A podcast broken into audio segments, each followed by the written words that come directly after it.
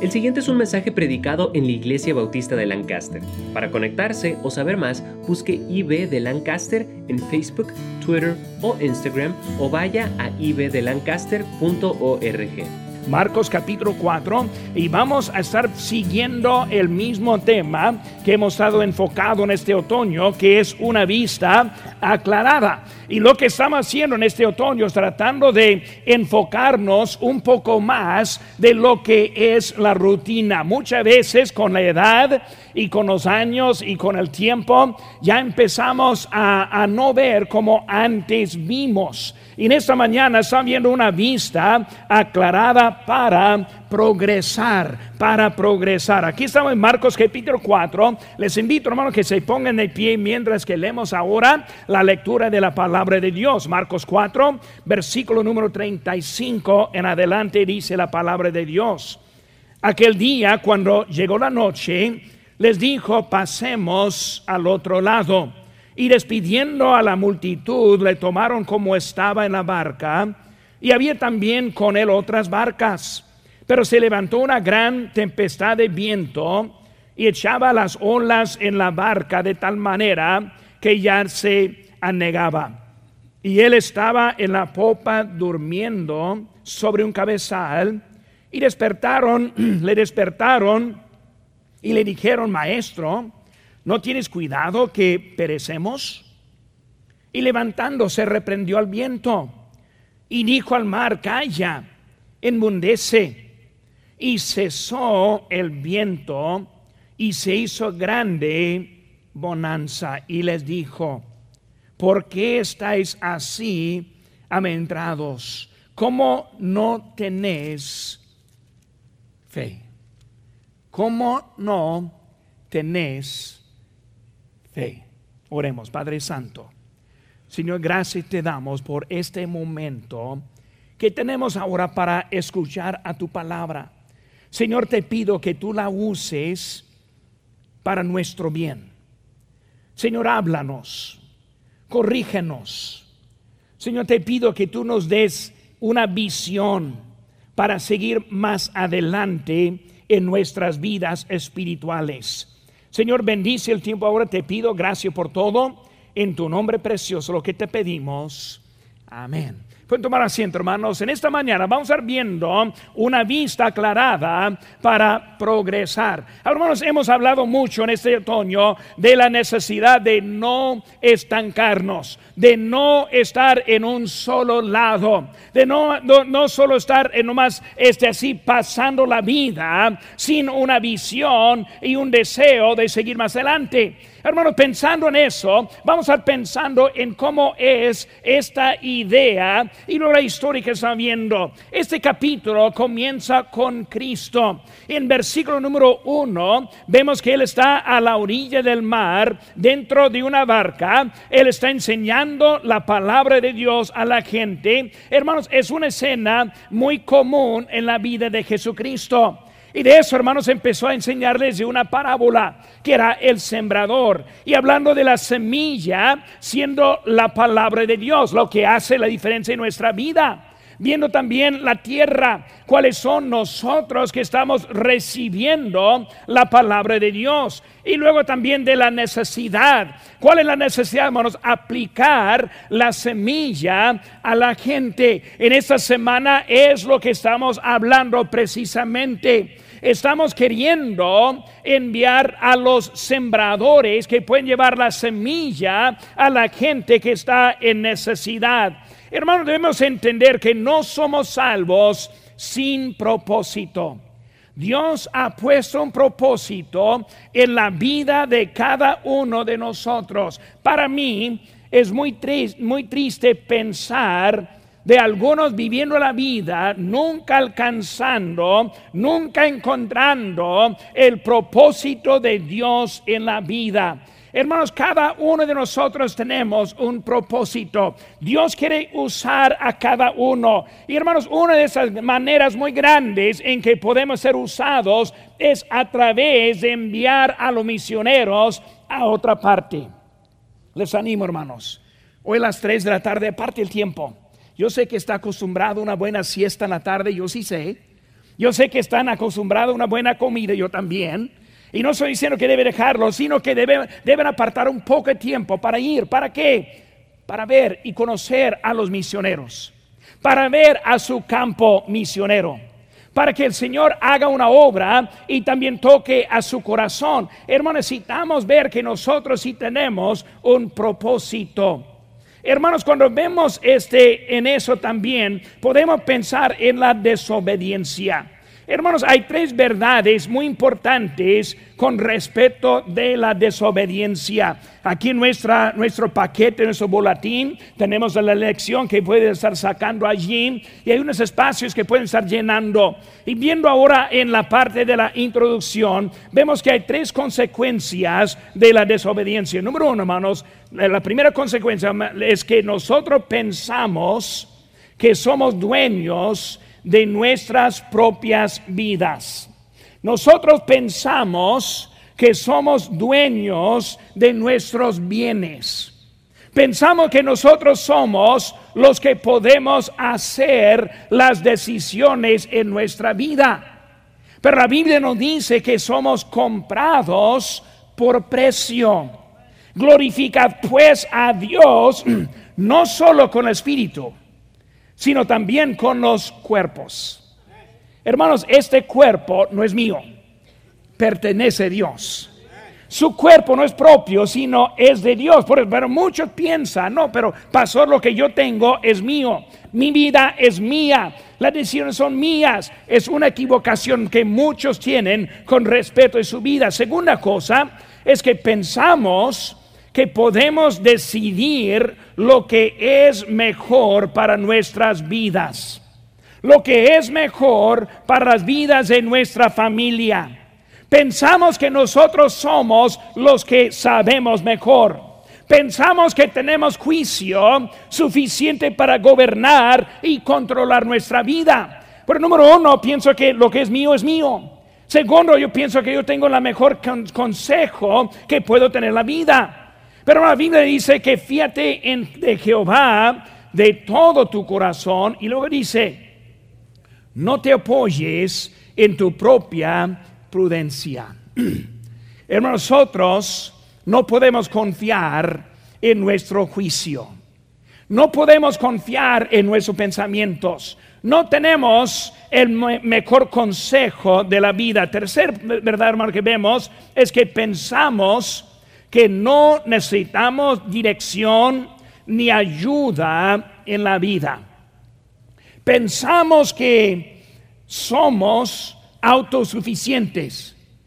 Pensamos que con buen trabajo, buena familia, buena vida, que ya no necesito nada en mi vida. Hermanos, es una equivocación también que encontramos en la vida, porque la humanidad, nosotros estamos encadenados la Biblia nos dice, obedeced a vuestros pastores, sujetaos a ellos. ¿Por qué? Porque ellos velan por vuestras almas. Como quienes han de dar cuenta. ¿Saben qué, hermanos? Yo voy a dar cuenta a Dios por lo que predico. Voy a dar cuenta a Dios en la manera que yo les dirijo. Y hermanos, cuando yo estoy pensando en mi propia vida, yo pido a Dios cada día, Señor, necesito sabiduría que solo tú me puedes dar. Yo oro por ustedes cada día que el Señor me use para ayudarles. Porque hermano, necesitamos ayuda en la vida que tenemos. Hermano, esta mañana quiero hablar un poco acerca de, de, lo que está pasando en nuestra historia. Vemos algo que se aplica en muchas maneras. Y en esta mañana la manera que quiero aplicarla es una manera en que debemos progresar en nuestra vida. Yo espero que son mejores cristianos hoy que hace el año pasado. Yo espero que están más obedientes al Señor ahora que antes. Yo espero que tienen más deseo servir a Dios ahora que hace un año, porque debemos querer progresar en nuestra vida. No podemos quedarnos en nuestra misma manera. Vemos unas verdades, hermanos, esta tarde que quiero ahora estar viendo. Número uno, hermanos, este, debemos dejar la multitud. Vemos aquí en versículo 36 de nuestro pasaje, dice, y despidiendo a la multitud Vemos, hermano, en primer lugar, si vamos a progresar, necesitamos poner distancia entre la multitud. ¿Por qué? Porque la multitud no es la que va a seguir a Dios. La multitud no es la que tiene interés en las cosas de Dios. Hermanos, la multitud está hablando entre nosotros. Yo necesito seguir al Espíritu de Dios en mi vida aunque estemos juntos, no estamos juntos en esa manera. Dios nos quiere usar, Dios nos quiere bendecir, Dios nos quiere hablar. Y muchas veces pensamos y tenemos la, idea desde que otro no lo está haciendo, tampoco lo necesito estar haciendo en mi, en mi propia vida. Hermanos, la idea es ir a un lugar más allá en su estado, en su vida espiritualidad. Hermanos, vemos que la mentalidad, la mentalidad es que hay que seguir la multitud. Eh, hermanos, este, pensamos, pues la, la mayoría no puede estar equivocado. Hermanos, es el problema del mundo hoy en día. Cuando vamos a cualquier país encontramos la religión o la falta de la religión. Vemos a la gente yendo por un camino y un misionero llega para cambiar esa manera, para llevarles a un nuevo camino, que es el camino de Dios. Dice la Biblia, entrad por la puerta estrecha, porque ancha es la puerta, espacioso el camino que le lleva a la perdición, y muchos son los que entran por ella porque estrecha es la puerta, angosto el camino que lleva la vida y pocos son los que la hallan. Hermano, debemos entender que el camino es el camino de Dios en nuestra vida y no el camino de todos. ¿Qué hizo para la obra misionera en este año pasado? ¿Cuánto oraba por los misioneros en ese año pasado? ¿Cuánto interés ha puesto en nuestra obra misionera? ¿Cuánto ha dado a la ofrenda misionera?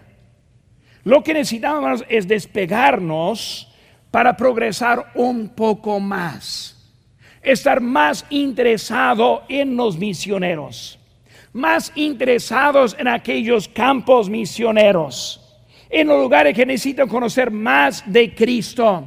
Necesitamos más enfocados en la obra que Dios quiere. Hermanos, debemos estar pensando más allá lo que hay. Hermanos, para pasar al otro lado hay que dejar lo que es la, la multitud. Hermanos, cuando vemos la multitud, dice, la multitud nunca va a ir al lugar que Cristo quiere ir. Cristo quiere que todos conozcan de Él. Dice la Biblia, no queriendo que ninguno perezca, sino que todos procedan al arrepentimiento. ¿Cómo van a poder arrepentirse? Solo por el Evangelio que nos salvó a nosotros, que nos cambió a nosotros, que también en este mundo necesitan conocer de Cristo. Hermanos, esta semana estamos enfocando en esta gran necesidad. Y lo que estoy pidiendo, hermanos, es que escuchen al Espíritu Santo para obedecerle y progresar un poco más en su vida cristiana con respecto de misiones. Ahora, cuando hablamos de la multitud, segunda cosa que vemos es hay que tomar a Cristo. Versículo 36 dice, despidiendo a la multitud, le tomaron como estaba. Hermano, la cosa que hizo diferencia en la vida de ellos en ese día fue que Cristo estuvo con ellos. Ahora, hermanos, hay que entender, hay que tomarle a Cristo. Ahora sí entendemos que Dios está en todos lugares, pero hay que tomarle para aplicarle en nuestra vida. Hay que seguirle, hay que obedecerle. Y cuando ellos iban por ese viaje, primera cosa que necesitaban es Cristo con ellos. Hermano, nuestra vida necesitamos conocer a Cristo en una manera muy diferente. Hermanos, es Cristo quien provee por nuestras necesidades. Es Cristo que primeramente nos salvó de nuestra maldad. Es Cristo que nos quiere guiar y dirigir nuestra vida. Es Cristo quien nos habla en cada culto en que estamos aquí. Es Cristo que hace todo eso. Ahora más piensa por un momento, hermanos. Cuando ellos fueron, ellos fueron a la obediencia. Cristo dijo, métense aquí en la barca y vamos al otro lado, vamos más allá. ¿Qué, vemos de esta historia? Y vamos a aplicarlo también a nuestra vida. Número uno, cuando pensamos de ese viaje en que subieron, vemos que ¿a dónde iban? No supieron. ¿Qué iban a hacer? No supieron. ¿Cuándo iban a llegar? No supieron. ¿Cuál fue el propósito? No supieron. Lo único que supieron era obedecer a Cristo. Y hermanos, en nuestra vida cristiana es una vida de fe. Uno puede pensar, pero pastor, yo no puedo. Estoy de acuerdo. Si Cristo no está, no puede. Si Cristo no estuviera con ellos, no pudieron. Pero desde que entró Cristo, ahora ellos tuvieron dirección en la vida que ellos tuvieron. Por hermano, vemos que ahora que es Cristo quien nos da la dirección, nosotros no sabemos, ni tenemos idea hasta dónde nos va a llevar la vida en que estamos. Hay una verdad, hermanos. La verdad es que todos vamos a llegar de ser viejitos. Menos que Cristo venga antes. Todos vamos a llegar de ser viejitos, hasta los más jóvenes que hay aquí entre nosotros, todos. La, vida sigue progresando. Y ahora la, vida puede, progresar con nosotros en obediencia y también progresando o dejarnos al último desobedientes, estancados y tristes porque no fuimos obedientes a la palabra de Dios. Hermanos, una vida, tenemos una sola vida. No hay otra oportunidad.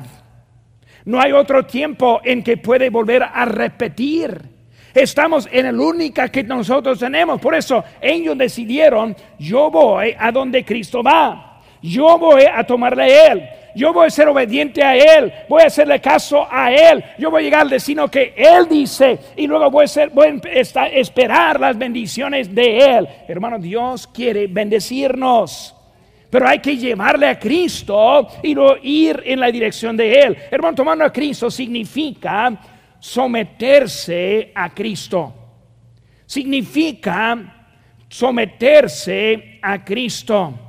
Hermano, no solo en palabras, sino en hecho.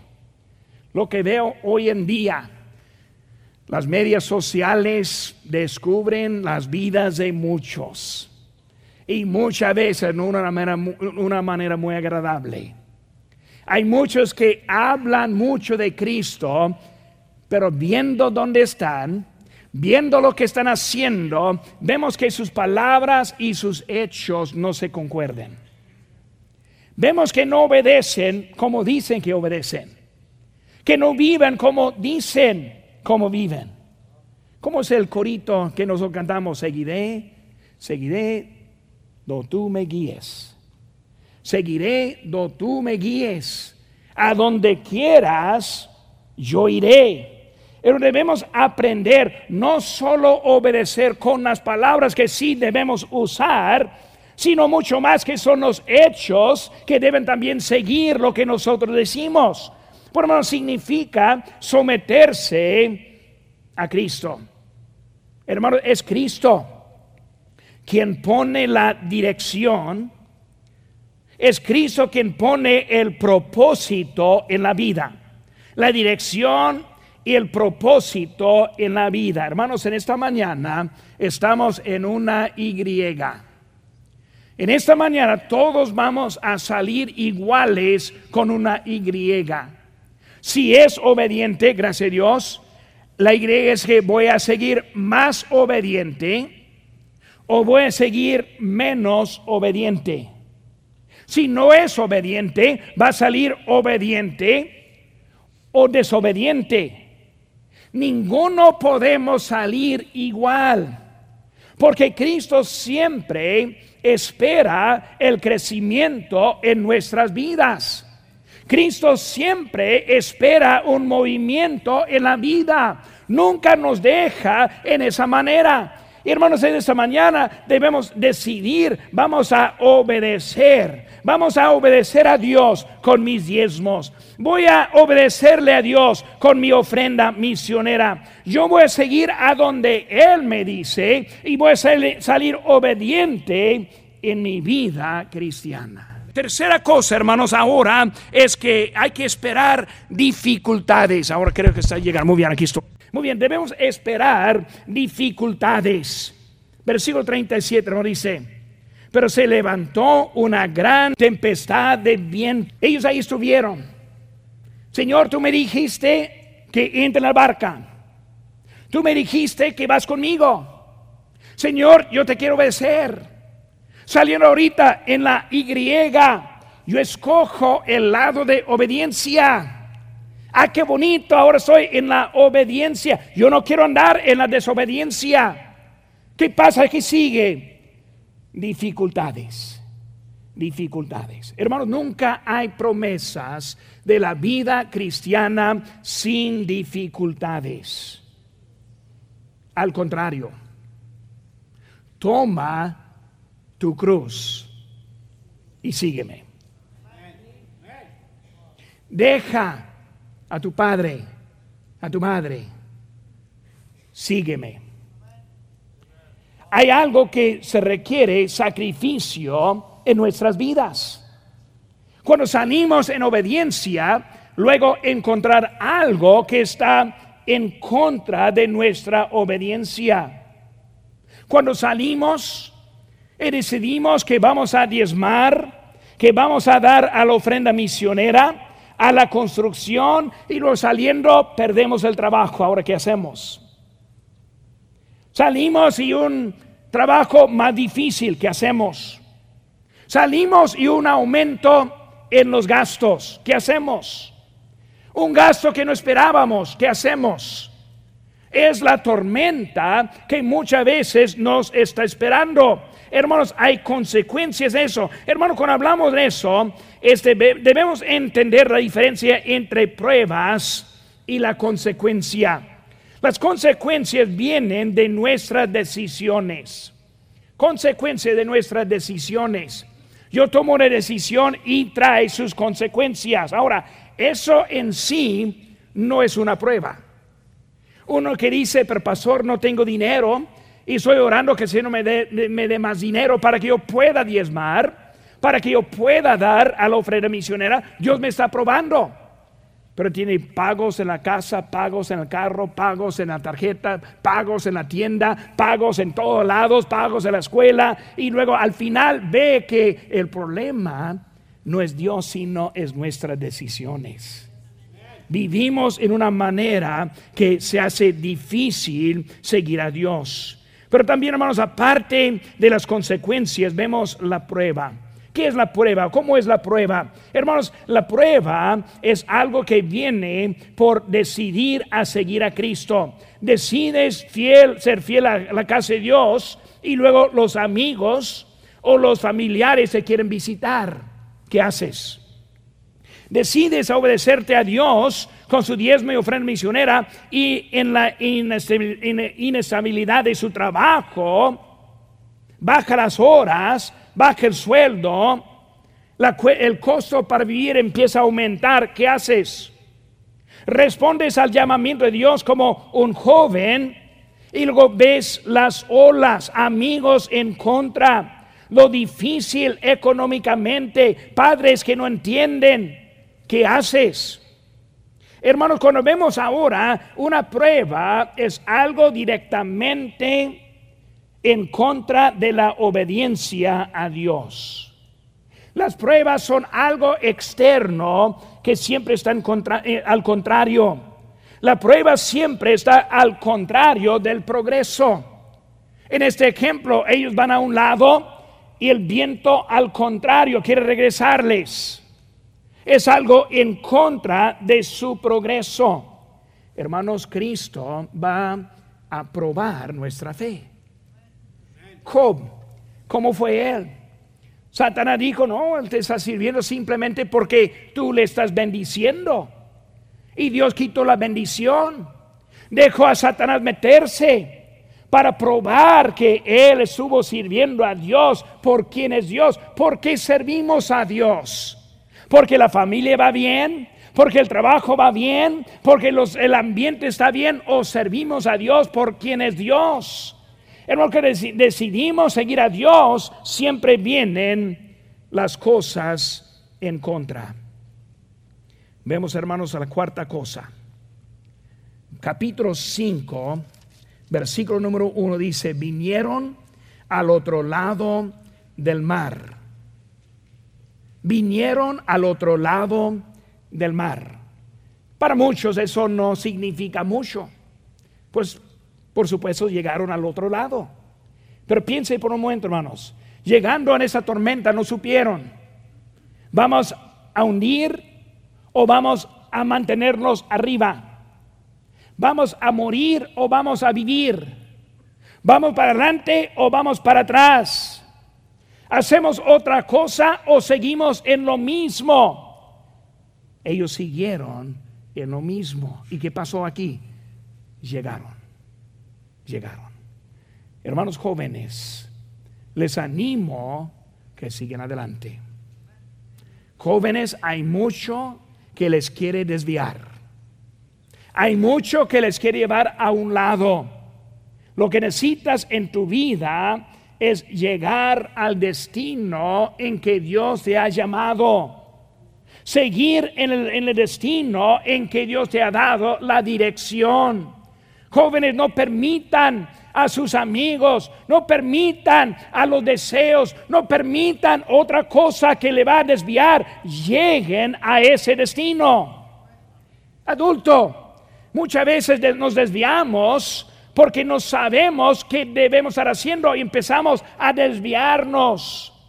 Empezamos a seguir el dólar o el suelo en vez del Señor del dólar, el del sueldo empezamos a seguir trabajos que tal vez no nos ayuda en nuestra familia ni en nuestra vida espiritual. Muchas veces no seguimos porque nosotros empezamos a desviarnos y luego al final no llegamos al destino. ¿Cómo digo, hermanos? Todos estamos en el mismo camino. Algunos van a llegar y otros no van a llegar. Algunos van a ser obedientes, pero otros no van a ser obedientes. Y al final algunos van a llegar y otros no van a llegar. Vemos esa historia después de la tormenta, después de los problemas, después de la multitud, siguiendo a Cristo y ahora llegan al destino en donde iban. Hermanos, en esta semana el enfoque es la ofrenda misionera. El enfoque es qué voy a hacer con mis ingresos. ¿Qué voy a hacer para mejorar nuestra iglesia? Enviar más misioneros? ¿Qué voy a hacer para hacer una diferencia en mi iglesia y, y apoyar juntos? Llegar al destino. Y hay otros que están a punto de hacer una decisión bien mala. Y siempre se hacen. Siempre tenemos unos que deciden a un camino que les llevan lejos de Dios nos da tristeza. Estoy orando por muchos hoy en día que han tomado una mala decisión. ¿Qué va a hacer? Va a llegar al destino solo para mantenerse derechito con Cristo en la barca. Tal vez alguien aquí en esta mañana y todavía no ha puesto su fe en el Señor Jesucristo. Cristo te ama. Cristo quiere llevarte al cielo. Pero no vas a ir al cielo menos que Cristo está en la barca, menos que Cristo está en tu vida. Si lo dejas afuera, vas a llegar al final de la vida apartado de Dios. Cristo no quiere ese, Dios no quiere eso. Por eso, hermano, Él está invitando que acepte a Cristo para que llegue al final con Él. Esta mañana, mi ánimo es seguir la voz de Cristo extender la fe un poco más. Dar un poco más a la obra misionera. Si no está dando, que empiece a dar en este año. Si está aquí sin Cristo, que lo acepte en esta mañana. Si está desobediente en este momento, que ahora se arregle para seguir adelante en la vida que tiene. Incluso sus rostros, hermanos, los rostros inclinados. rostro inclinados, ojos cerrados. Pasar, seguir, obedecer, seguir a Cristo. Puede ser que esté alguien aquí en esta mañana que dice, Pastor, Dios tocó a mi corazón. Yo veo algo que debo ajustar para poder mantenerme en obediencia en mi vida. Si está así en esta tarde, que Dios te, te, habló en este momento, levanta hermano para que yo haga una oración por usted. Habrá decir que dice, pastor, ore por Dios me tocó en esta mañana. Dios le bendiga, Dios le bendiga, Dios le bendiga. Mucha mano levantada. Otra, alguien más, otra, otra, otra mano arriba. Dios le bendiga, que Dios le bendiga. Pueden bajar las manos. Quizás alguien aquí en esta mañana que dice, pastor, conmigo, mi problema es que no conozco a Cristo. En mi corazón, yo sí sé que no estoy bien con Dios. En mi corazón yo sí sé que necesito responder para estar bien con Él. En esta mañana yo le invito que acepte a Cristo. Si acaso está alguien así, levanta mano diciendo, pastor, ore por mí. No estoy seguro de mi salvación, pero en esta mañana quiero estar seguro. Habrá alguien así, levanta la mano, levanta la mano. La semana pasada dos aceptaron a Cristo. Quizás alguien aquí. ¿Es usted salvo? ¿Tiene la certeza de la vida eterna? No hay nada más importante que saber dónde va a pasar la eternidad. Usted puede recibir este regalo si cree de todo corazón y le pide a Jesucristo que le salve. Puede orar así. Dios, mi pecado me ha separado de ti, y sin ti no puedo ir al cielo, pero creo que moriste por mí para pagar por mi pecado. Te recibo como mi único Salvador personal. Dame el regalo de la vida eterna. En el nombre de Cristo. Amén. Si tomó esta decisión, queremos alegrarnos con usted. Marque al 1-800-688-6329 o conéctese buscando IB de Lancaster en Facebook, Twitter o Instagram para hacer cualquier pregunta. Gracias por escuchar este podcast de la Iglesia Bautista de Lancaster. Que Dios le bendiga.